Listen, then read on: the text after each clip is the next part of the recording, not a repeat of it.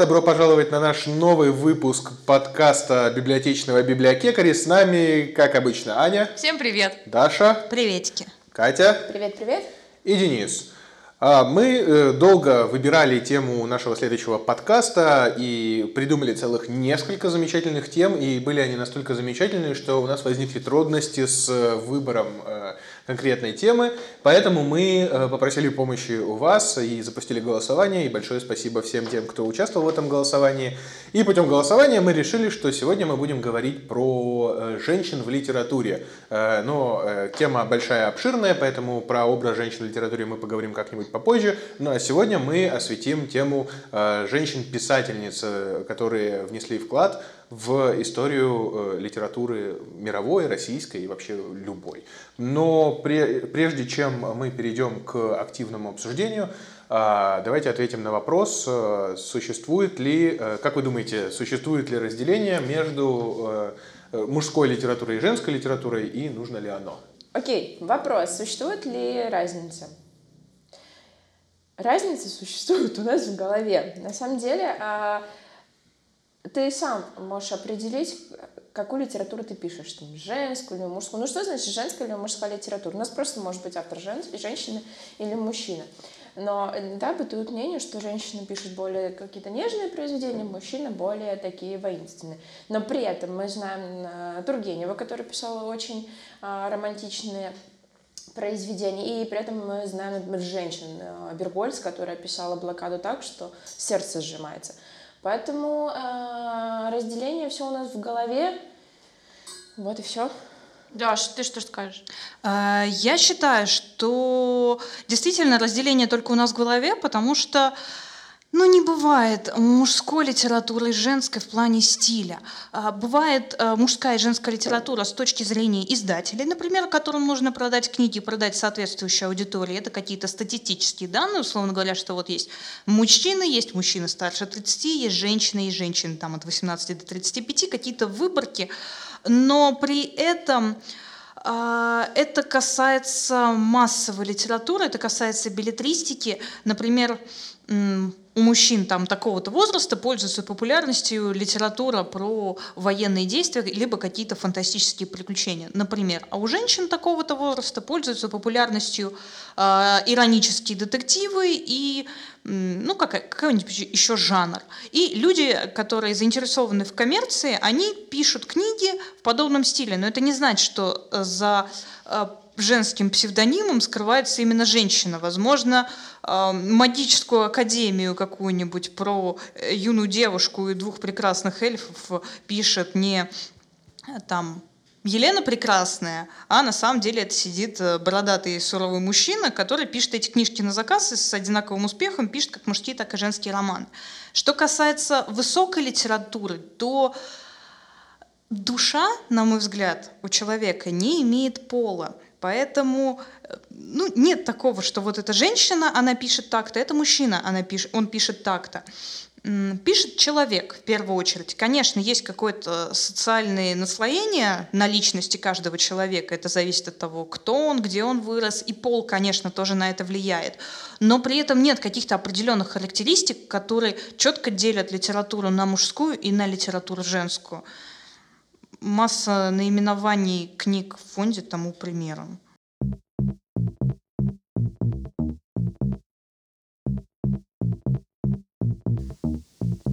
Аня, что думаешь? Спасибо. Тут ты привела мысль к тому, что, что я хочу опровергнуть. Давай, скажи, что ты хочешь сказать.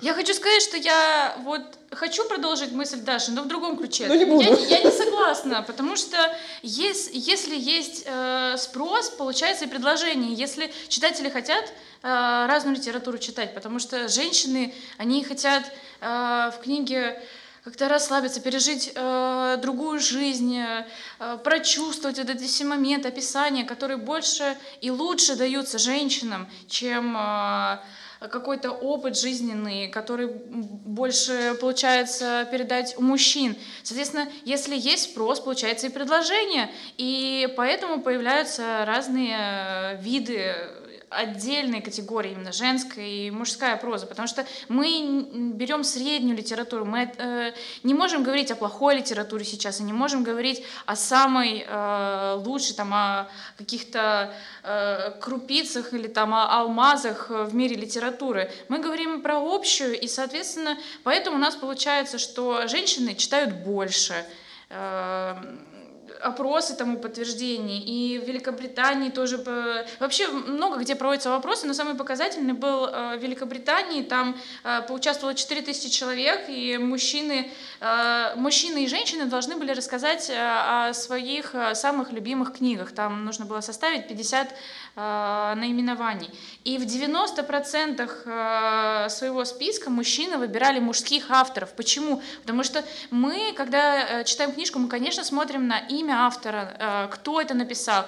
И автор для нас выступает как образ, который рассказывает свою историю, которую он пропускает через себя. И, естественно, когда это будет э, там Людмила Звездная, э, как э, с ее точки зрения мы можем э, прочитать детектив или какую-то криминалистическую историю или какие-то военные приключения, это не складывается одно с другим. Разве это будет объективная история от женщины? Мы же хотим прочитать мнение, опыт писателя, и поэтому, естественно, есть такое разделение. И фантастику в том же самом ключе э, читают больше мужчины. И в библиотеке мы видим то же самое. Э, это разделение, как раз мы с э, Дашей, э, выдавая книги, встречаемся с этим каждый раз, потому что когда к нам приходят женщины, они спрашивают авторов женщин, и выдавая, да, предлагая им что-то другое, они отказываются. И есть на это разумные причины. Мне кажется, как что эти причины как раз неразумные, это субъективные причины. Это у людей как раз таки гендерные стереотипы в голове. Им кажется, что женщина пишет так-то, а мужчина пишет так-то. Но в итоге, как, например, если предлагать э, людям детективы, как его, Роберта Гелбрейт, э, э, звучит как мужчина. Если бы никто не знал до сих пор, все бы думали, что это мужчина, а на самом деле это Джон Роулинг. Но никто не догадается, что это э, тот же человек, который написал Гарри Поттера. Вот, но я как, э, как мужчина, у которого э, из топа три любимых авторов первые места занимают женщины, немножко не соглашусь с тем, что вот мужчины больше любят мужчин, потому что... Было бы странно, если бы ты с этим согласился. Я имею в виду с точки зрения авторства, и потому что там я хочу читать про войнушки, и вот мужчина лучше напишет про войнушки, или там менее как-нибудь глубокомысленно, в смысле, с точки зрения переживаний внутренних напишет мужчина, чем женщина не согласен, думаю, что типа это, это касается билетристики, когда вот какие-то вот очень, очень э, дешевые э, вещи выдаются, за, э, которые работают исключительно на э, людей, которым много-то и очень, в общем, и не надо для восприятия, вот именно какую-то пустить какую-то слезу.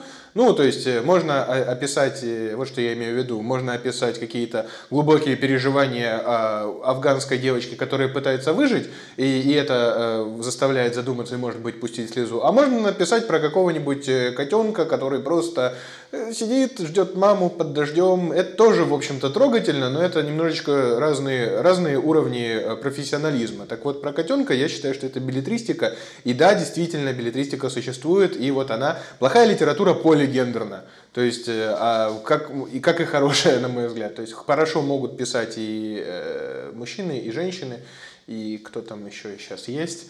А, всякие, все, все гендеры могут хорошо писать. Э, другое дело э, по поводу бабушек, которые приходят, или кто там, людей, ты сказала. Бабушек это я услышал.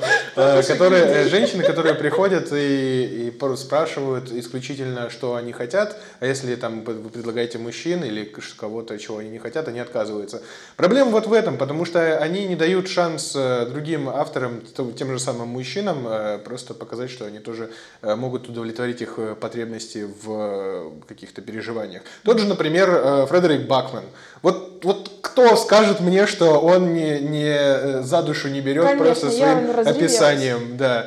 То есть, э, естественно, да, есть женские романы, там отдельная прям категория. Есть действительно романы про войну, про Афган, там про всякие кишлаки разбомбленные, и это тоже вряд ли, э, ну, зачастую пишут мужчины. Но, на мой взгляд, сейчас литература, она такая неза- независима от гендера. Но так было не всегда.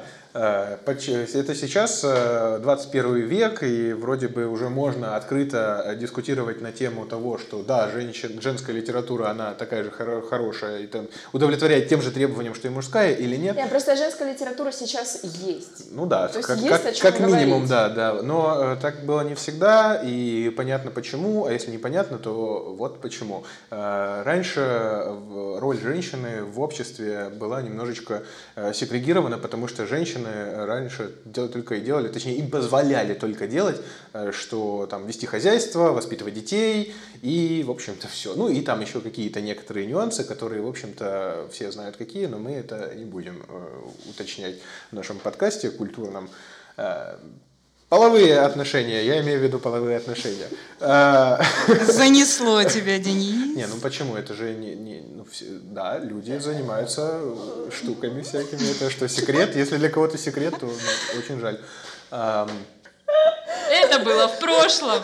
Начиналось все с чего? на- Начиналось все с того, что сначала женщины э, ничего... Изгнал- ничего. Адам изгнал Еву, очевидно. Бог изгнал, дать. э, изгнал Адама и Еву. За то, что Ева, Ева не послушалась. Да, и тогда считалось, что женщины проклятые Грехоподобное, Богом. грехоподобное э, существо. Но э, тогда э, женщины не могли из-за общественных устоев, но это не ну, что-то делать и там литературу в том числе э, писать. Но это не значит, что они этого не делали, потому Просто что мы не знали. да, мы этого не да. знали, но вот история первый задокументированный э, пример э, женщины в литературе. э, мы узнаем в X веке, э, потому что именно тогда появляется Хросвита Гандерсгеймская, поэтесса и прозаик из Саксонии. Это талантливая монахиня, а она была монахиней и писала, и очень талантливая при этом, э, и писала, то есть, какие-то религиозные сюжеты, потому что, не потому что она женщина, а потому что тогда все писали в X веке приблизительно об этом, потому что единственный слой населения, который был образован и мог писать, были именно монахи. Так вот, она э, писала назидательные комедии на латыни и так прославилась своими произведениями, что э, слух о ней дошел до Генриха II Баварского, который не только оценил ее труды, но и заказал ей поэму, в которой воспевалось аббатство Гандерсхайм. Называлось оно «Начало Гандерсхаймской обители». Э, Примерно в это же время в Японии появляется на литературной арене эссей Сёнагон или Сенагон. Опять уже в третий раз читаю ее фамилию, в третий раз не могу определиться с ударением. А, Эта придворная дама жила в Японии примерно в то же время, что и Хросвита. Она умела искусно слагать стихи и основала особый прозаический жанр э, дюхицу. Э, По-японски переводится как «вслед за кистью». И в записках у изголовья она детально рассказывает о придворной жизни, иронично описывает аристократию и ее привычки. То есть женщины тогда не просто начинали писать, а они еще какие-то сатирическо-иронические вещи аналитические писали, что, в общем-то, даже мужчин э, знатных э, вельмож э, это удивляло, поражало и заставляло заказывать какие-то вещи. Ну, то есть, вот уже литературная, задокументированная литературная э, жизнь у женщин начиналась с X века. А, не задокументированная. Третий раз говорю это слово и не могу быстро сказать.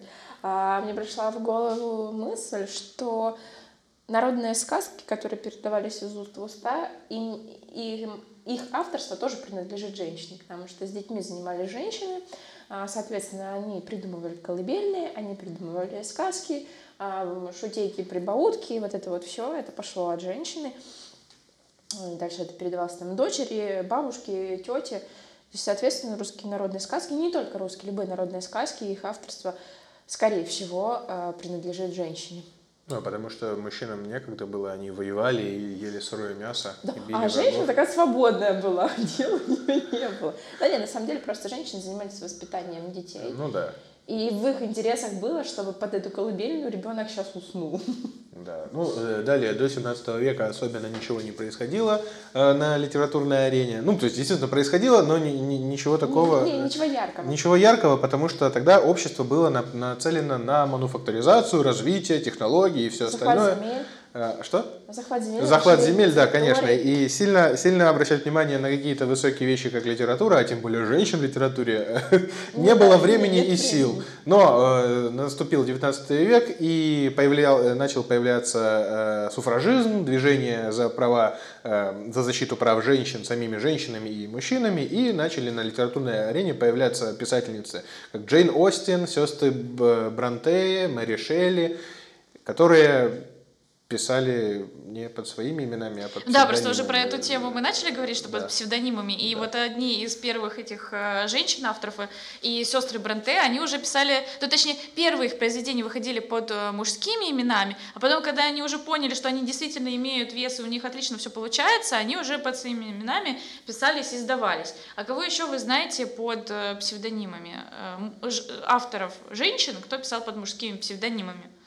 Насколько я помню, там все-таки был какой-то вопрос с э, Мари Шелли. Э, Не помню точно, к сожалению, что именно, но, во-первых, изначально э, ей этот сюжет приснился про монстра Франкенштейна, и она начала писать чуть ли не с мужем наспор или в ходе какого-то диалога, где было высмеяно... Развлечения в семье. А, Но почему бы и нет? По-моему, прекрасное развлечение. Вот. Где, по-моему, немного было высмеяно, могут ли написать женщины истории. Она доказала, что они могут писать. И вот насчет публикации у меня, кстати, возникают сомнения. Возможно, э, первое ее и было под мужским псевдонимом, либо под псевдонимом мужа, но это не точно, это надо информацию, которую проверять. Да, но э, я больше не вспомню никого, кто печатался бы в то время под э, мужским псевдонимом. Просто самые известные как раз-таки вышли, что это э, сестры Бронте. Бронте, да.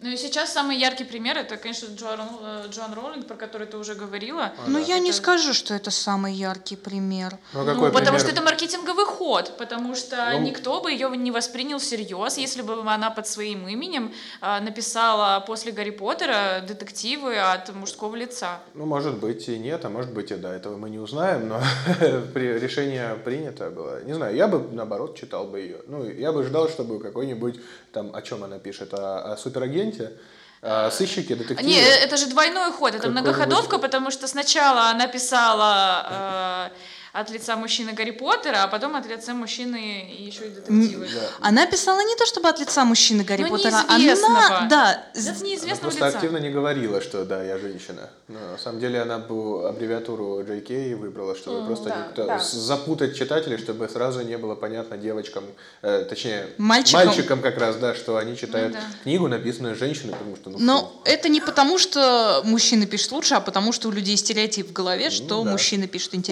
интереснее. то время лучше продавалась мужская литература, ну, именно а, фактор доверия. И э, непривычно, когда на прилавке ты видишь э, книгу, подписанную женским именем. Как писала Гиппиус, что мы подсознательно выбрасываем все, что подписано женским именем. Поэтому даже сама Гиппиус очень часто подписывала свои произведения а, мужским псевдонимом, и всегда, неважно, если она подписывалась даже своим именем, она всегда все писала в мужском роде. Мгм. Ну вот, ты затронула Гиппиус, это уже 20 век. И вот э, в в Ну, 20... слушайте, мы пропустили большой пласт 19 В России, века. да. И, да, мы пропустили развитие вообще русской литературы женской в России. Ну хорошо, давайте не пропускать такие важные вещи в таком Что, случае. я как что в третий раз. Я хочу э, начать с развития женского образования в России. Почему у нас появляется русская женская литература? Потому что Екатерина II приходит к власти и дает свободу женщинам именно в образовании.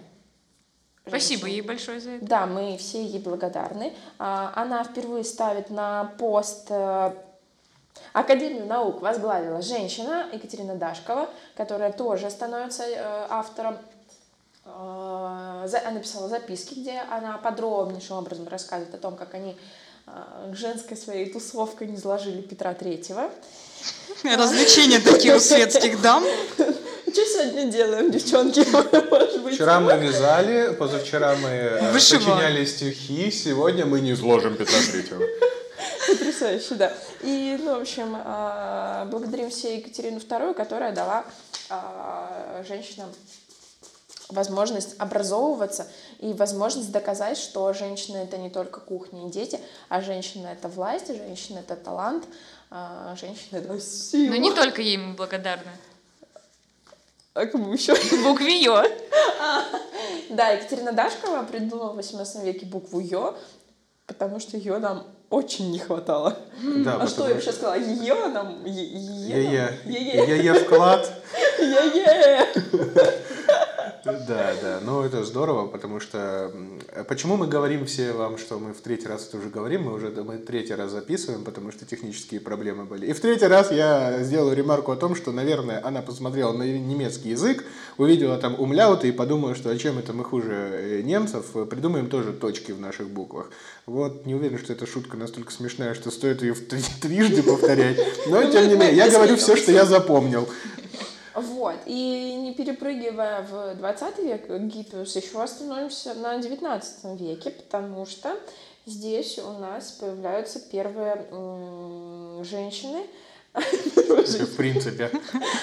женщины-феминистки, которые в России открыто начинают спорить а, с женоненавистниками. Например, в 1842 году Николай Веревкин публикует а, памфлет «Женщина-писательница», где он заявляет, что женщины не способны к литературе. И впервые в русской литературе а, с ним в полемику вступает Александра Зражевская.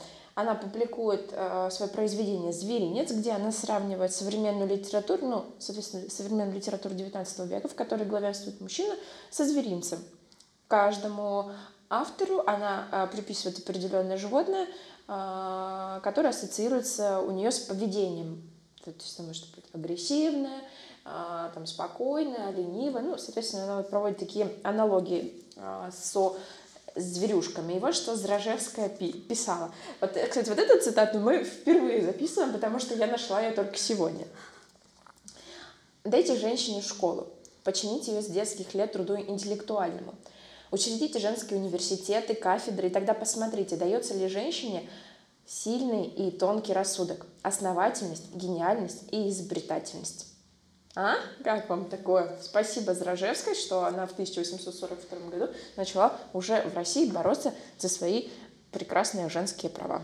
Ну, потому что на самом деле все-таки, несмотря на то, что было сложно получать э, образование какое-либо, все-таки они как-то получали, и э, у женщин появилось осознание, что они могут э, жить не хуже мужчин и, и думать тоже не хуже мужчин. Поэтому вполне себе закономерно. А, В конце XIX века в России появляются первые женщины-писательницы. И все, все зашорхано там есть. Эмансипация. Повтори за Ой, мной. спасибо. Эмансипация. О, эма... Эмэндэмся. Короче, вот э, появляется... Угнетение, правильно И- угнетение, можно сказать. Нет, эмансипация. Эма- Эманс- эма- Смотри, смотри. Э, Э, ман. Эмансипации. И Надежда Хвощинская э, выпускает э, повести «Большая То есть медведица». оставляем это все, да? То есть нормально. А у нас, подождите, кто-то в самом начале жаловался, не твой ли Глеб, что у нас в подкасте мало кеков? Ну, кеков куча. да. Ну хорошо. А, Глеб, специально для тебя мы оставляем. эту Эмансипацию. часть. Эмансипация. Это для тебя, дорогой друг. Да, Глеб, Продолжай. запиши мне, пожалуйста, на вот эту вот э, работу с речью, мне необходимо. И Надежда Хвощинская выпускает э, «Большую медведицу» и «Пансионерку», где она пишет о женщинах, которые освобождаются от социальных установок мужского мира. Это 1860 год, э, Россия, Санкт-Петербург. За год до отмены крепостного права.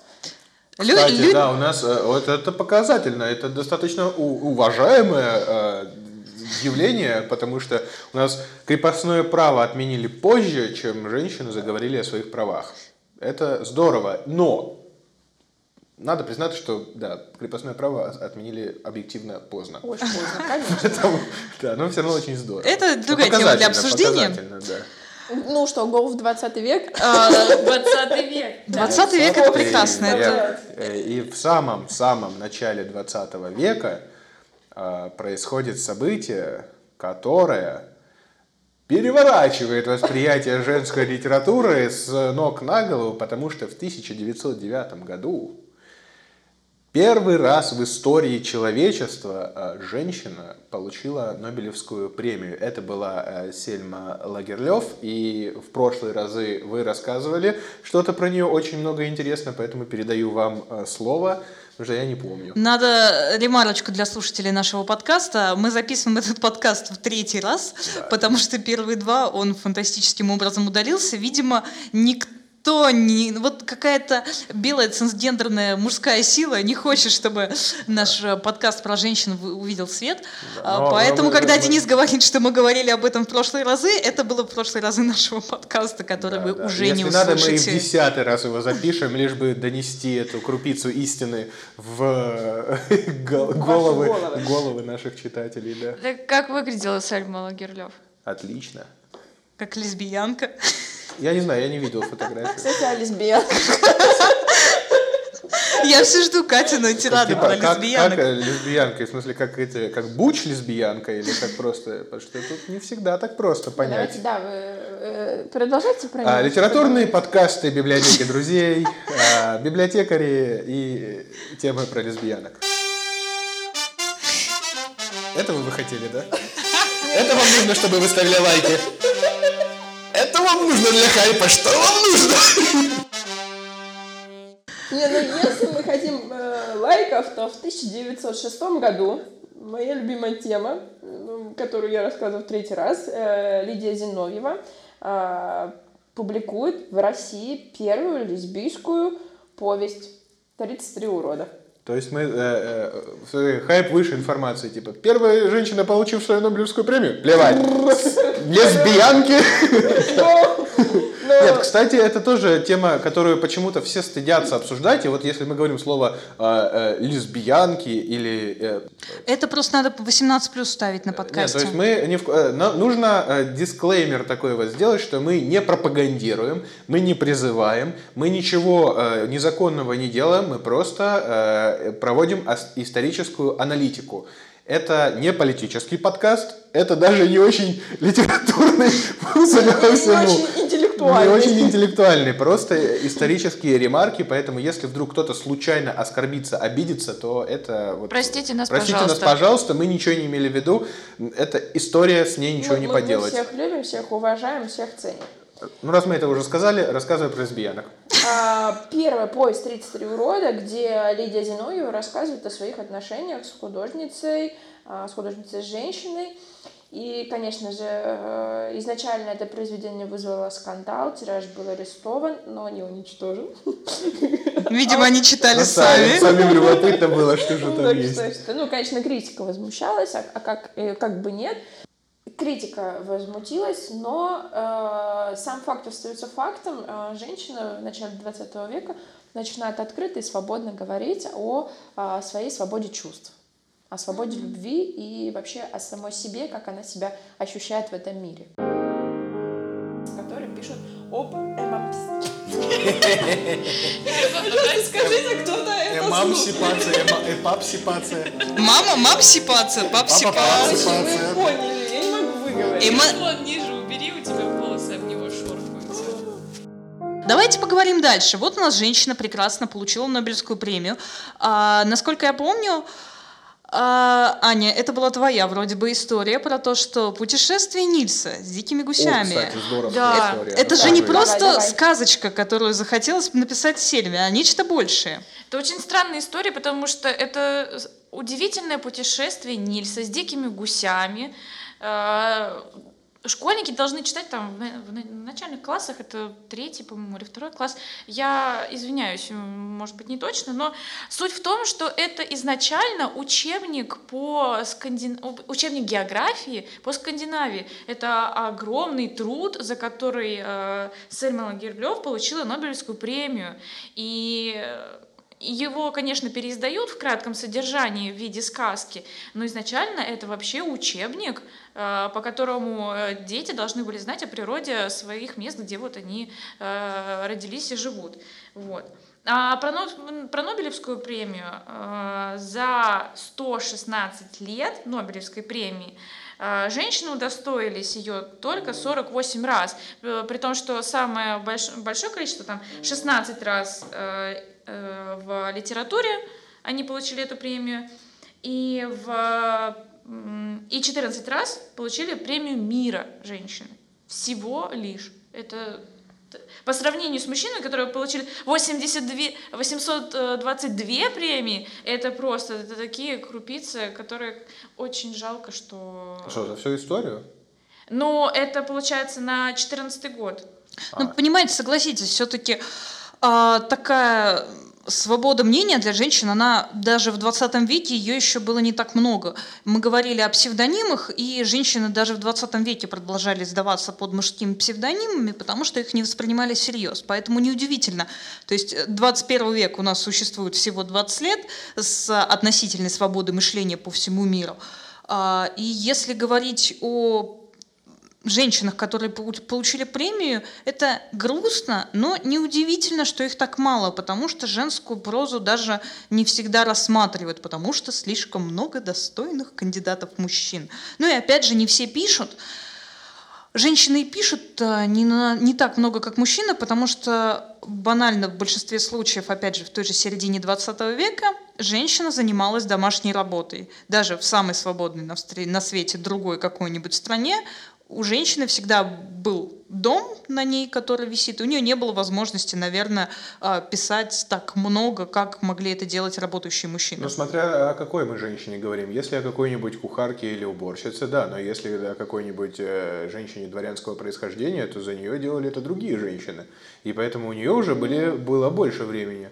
Ну, у них и образование было более доступное. И образование было. Поэтому... И времени было больше свободного, и больше э, доступно. Ну, а вот, кстати, да, вопрос образования. У многих женщин просто еще даже на момент прошлого века не было достаточного образования, чтобы писать книги, поэтому, к сожалению, мало произведений, которые могли бы завоевать такие награды. Ну и, возможно, наверняка были произведения, которые остались незамеченными. Ну да.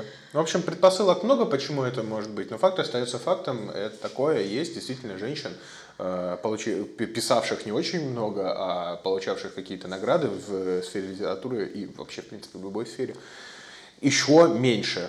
Но все стремится к лучшему. Все стремится Но, к лучшему. Да, главное, что сейчас э, по наблюдениям просто в фонде у нас и женщин, и мужчин достаточно, и нету никакого превалирующего как называется, количество а процентного соотношения относительно одного и другого. Главное, что сейчас э, есть возможность писать у всех, у каждого, и для этого вообще нужно только желание и талант. Ну, да, кстати, в цивилизованных странах, да. Ну да, а, ну мы же все-таки про цивилизованные страны говорим, мы же цивилизованные люди, это ну, как сказать. Ну, в основном, да, по большей части. Э, Еще раз мы заговорили про премию вот сегодня в нашем 20, 20 веке, в 21 веке, э, вот, вот 2020 год, объявлена шорт-лист Букеровской премии как раз таки, и в, в число, из числа номинантов 9 из 13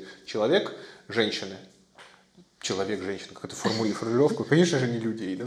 Вот у нас в начале первого подкаста была шикарная шутка про то, что женщина... Ну вот, я имею в виду, что 9 э, из 13 авторов, номинантов, э, это женщины-писательницы. Поэтому вот статистика говорит о том, что... И это не значит, что э, мужчины тут все сдались. Не, не угнетаем мужчин сейчас ни в коем случае. Да, и мужчины сейчас угнетаемый класс, если, если гендер является классом, ну, угнетаемый гендер, просто факт остается фактом. Сейчас выбирают по качеству литературы, а не по гендеру.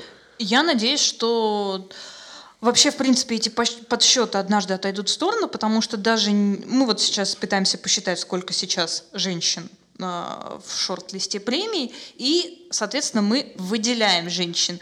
И да. поэтому хотелось бы, чтобы мы просто в будущем даже не обращали внимания, а просто видели, вау, там список из 15 классных произведений, и не высматривали, у кого там фамилия заканчивается на букву А, у кого на согласную, чтобы понять, какого пола человек и что с ним происходит.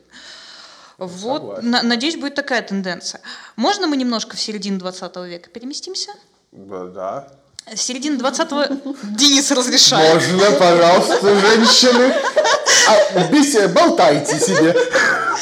Что вы еще можете, кроме как болтать? А потом пойдите борщи варить. Бел, белый цисгендерный мужчина разрешила нам поговорить. Угнетаешь. Вперед! Это хорошая шутка, да, надо ее оставить. Если это шутка. И, и бровями так. Я Хоп-хоп. никакой не белый, на самом деле. Э, В общем, так вот. Сейчас я мысль потерял. Середина 20 века – это расцвет фантастики. Начинают появляться всякие фантастические книги. Они, конечно, были еще в прошлом веке, когда это еще никто не называл фантастикой, ну, вроде Жюля Верна и так далее. Но 20 век – это расцвет этого жанра. Появилось множество потрясающих произведений, потрясающих авторов. Но даже тогда несмотря на то, что 20 век уже все-таки посвободнее в чем-то, в чем-то посовременнее, это логично, даже тогда женщины, ну, скажем так, э, не хотели рисковать публиковаться под своим именем. И, например, есть такая писательница-фантастка Андре Нортон. Как вы слышите, Андре Нортон – это мужское имя.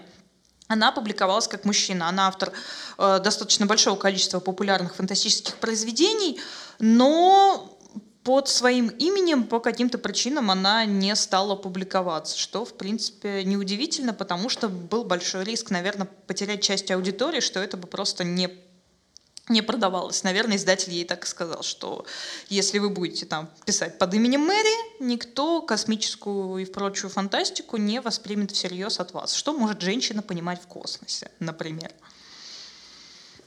Вот, да, раз мы уже по жанрам пошли, то еще нужно выделить э, также середину, наверное, это середина 20 века, не уверен точно, э, в жанре детективов. Если э, раньше детективы были про мужчин, очевидно, там Шерлок Холмс или... Или Шерлок Или Холмс. Шерлок Холмс, или доктор Ватсон, э, да, или, э, ну, тут Пуаро не считается, потому что это тоже, э, это герой автора, писательницы, о которой я буду говорить сейчас. Это появляется Агата Кристи. Агата Кристи, которая вводит в, помимо, да, сначала она вводит тоже сыщика Эркюля Пуаро, который мужчина, который весь такой хитрый, проницательный, искрометный и замечательный, с умопомрачительными усишками и э, белоснежной улыбкой. Но помимо этого, после, э, после Эркюля Пуаро, она вводит персонажа Мисс Марпл, которая, э, у которой там усишек пышных нет, Но улыбка но, но улыбка такая же обворожительная, как и у Пуаро, которая такая настолько же проницательная и умеющая развязывать какие-то загадки и дела, а то еще и больше. И там у нее еще есть э, серия, где происходит кроссовер, где они встречаются где-то на лестничной клетке и начинают э, свою дискуссию, и каждый из них, э, то есть не уступает другому в проницательности и интеллекте. То есть такая вот замечательная тоже то есть писательница, которая также встречается в истории литературы 20 века.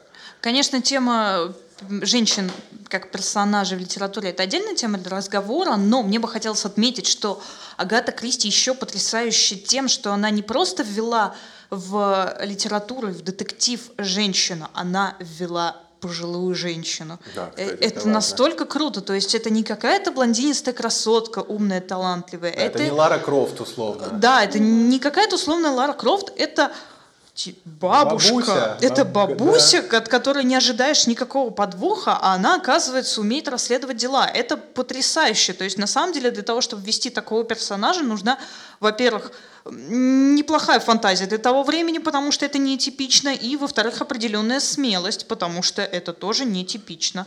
так да. что Агата Кристи э, сама по Молодец. себе боевая женщина-старушка. Да, да. У кого-нибудь есть что-нибудь еще про 20 век?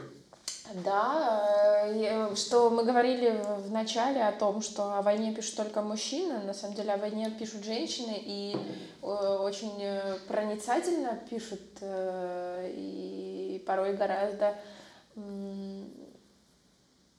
Пронзительно. А, да, спасибо, именно это слово я хотела вспомнить. Но и здесь э, я бы отметила, например, Евгению Гинбург, которая пишет о блокаде, где она прослеживает изменения человека психологически и физиологически, когда человек попадает в нечеловеческие условия.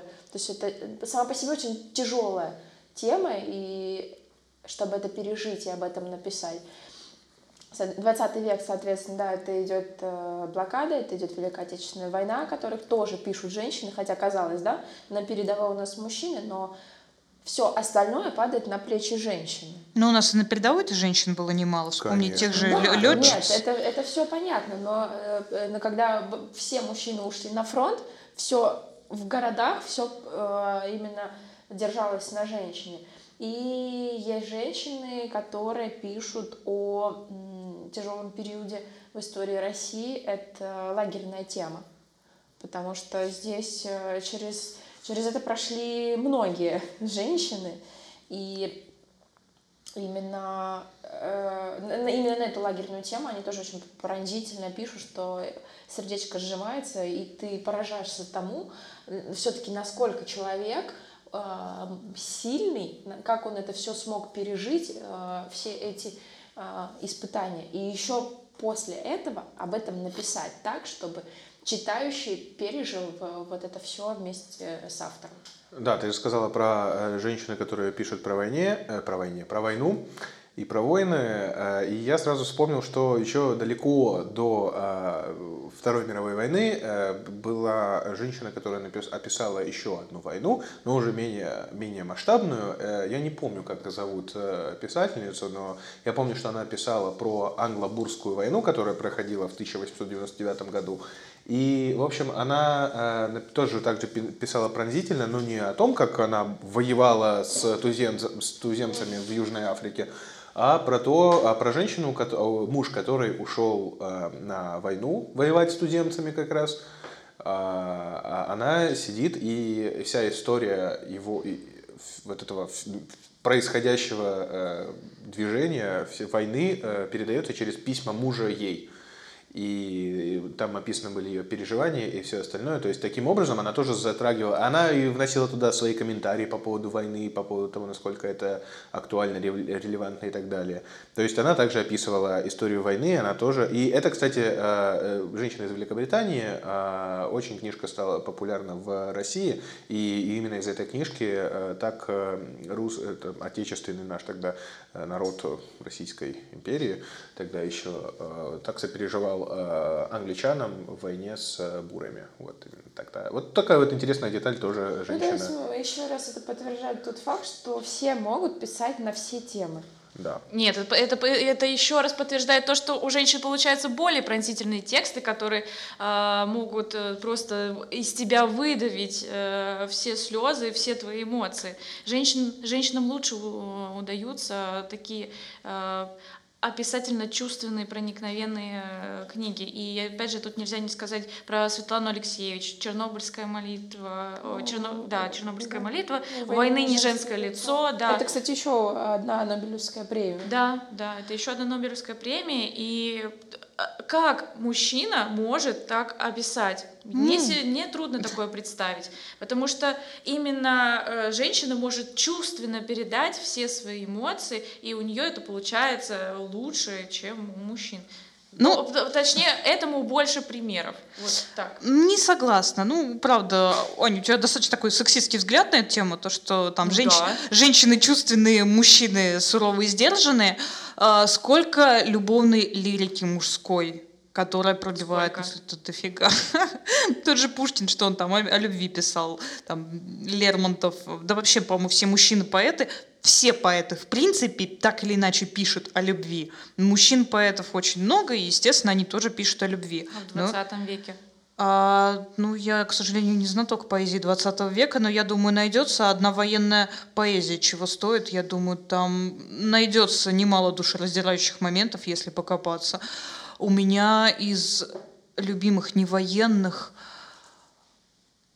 Боже мой, я автора, к сожалению, забыла, но знаю наизусть одно очень душераздирающее стихотворение а, одного автора 20 века, наверное, это конец 20 века, и я не могу сказать, что оно не чувственное. И то же самое в прозе, я думаю, немало примеров. Я согласна больше с Катей. Катя сказала, что любой человек может писать о чем угодно, и я с этим согласна. Я все еще придерживаюсь позиции, что у души нет пола, и это зависит от человека. То есть женщина может быть чувственной и бесчувственной, мужчина может быть чувственным и бесчувственным. И ни литературный талант, ни собственные переживания не зависят от того, с какими э, половыми признаками ты появился на свет. Вот так вот. К тому же я вообще придерживаюсь того мнения, что писатели бесполы, сами по себе по натуре как люди, потому что когда ты пишешь книгу, какую-то историю, ты вынужден быть в шкуре и мужчины, и женщины, и ближайшего дерева, и дубом ты должен быть, который тут вырос, и ты не можешь а, существовать только в рамках своего тела и своего пола и своих взглядов, потому что когда у тебя есть книга, какой-то роман, например, у тебя множество персонажей, ты должен быть каждым из них, иначе ты, честно говоря, фиговый писатель. Так, ну вот такие вот разные точки зрения у нас э, получились. Э, думаю, что э, какой-то вывод подвести очень сложно, потому что это ну, дискуссионная тема была, она есть, и она останется она дискуссионной. Она бесконечна, и факт остается фактом. Женщины в литературе есть, и с этим спорить очень сложно. И сейчас они прошли через гораздо большие испытания, чем мужчины в литературе. И вообще, в принципе. Потому что им надо отстаивать было больше прав, э, чем мужчин и так далее, и так далее. Это привело к тому, что, что происходит сейчас на литературной арене. И хорошо это или плохо, судить не нам, это хорошо. Но, но э, у каждого остается свое позиция, у вас она может быть своя, у нас своя. Но! но Пишите об этом в комментариях, пишите, что думаете что по поводу женской по литературы. Поводу, да, потому что, как вы могли убедиться, это очень-очень дискуссионная тема. А теперь настало, я думаю, время э, советовать книги. О, 10 вечера как раз. Как раз вечер, вечер, да. Вечер советов книг. Э, что посоветуете, можно не обязательно, ну что угодно, не обязательно, чтобы женщина была автор или мужчина, или кто бы то ни было еще.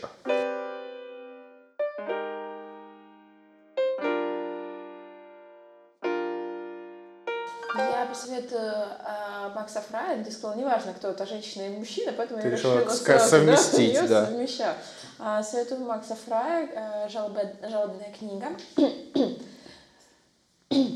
Если вы сейчас э, считаете, что вы несчастливы, что в вашей жизни что-то не так происходит, э, вам все не нравится, то срочно читайте эту книгу, потому что в вашей жизни все класс. Вы счастливый человек, э, и абсолютно нет никаких причин жаловаться на свою жизнь. Э, срочно к прочтению поднимает настроение, показывает то, что э, счастье здесь и сейчас. Книжка интересная, есть любовная линия, есть и над чем подумать, есть над чем посмеяться. Красиво написано, как все у этих авторов. Здорово, интересно всем читать я посоветую книгу Кларисы Пинкола «Эстес. Бегущая с волками». Под заголовок «Женский архетип в мифах и сказаниях». Это книга, где собраны самые разные, как следует из заглавия, мифы и сказания, в которых отражается какой, какие-то вопросы женской натуры, то есть как представлена женщина в мифах, что она делает, что, чего она добивается, и это это весьма неплохая книга для познания себя.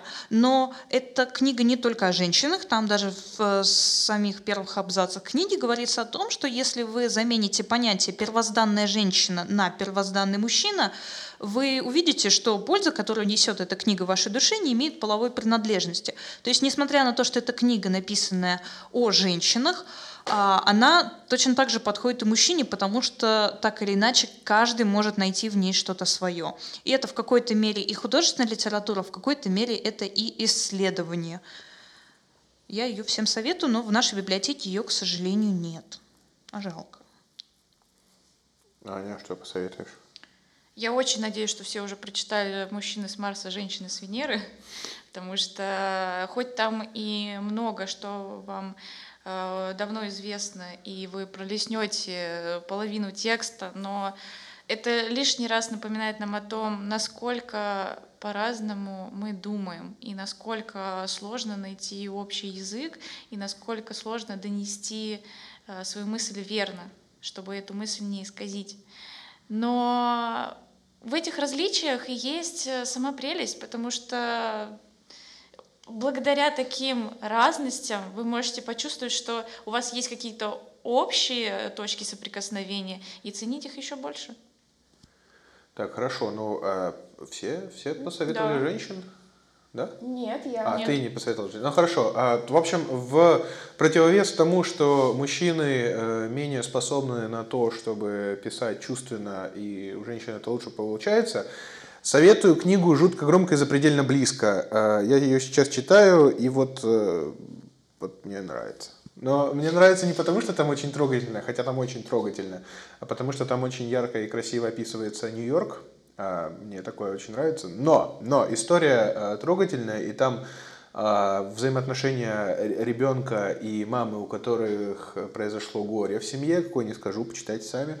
Оно достаточно трогательное. Вот позиция там э, мама очень редко описывается, но вот когда она описывается, прям по- позиция женщины в данной ситуации, она достаточно близка к объективности, ну, то есть с точки зрения взгляда э, мужского. Но это уже тема э, роли женщины в литературе как героинь. Это к этому мы перейдем когда-нибудь потом.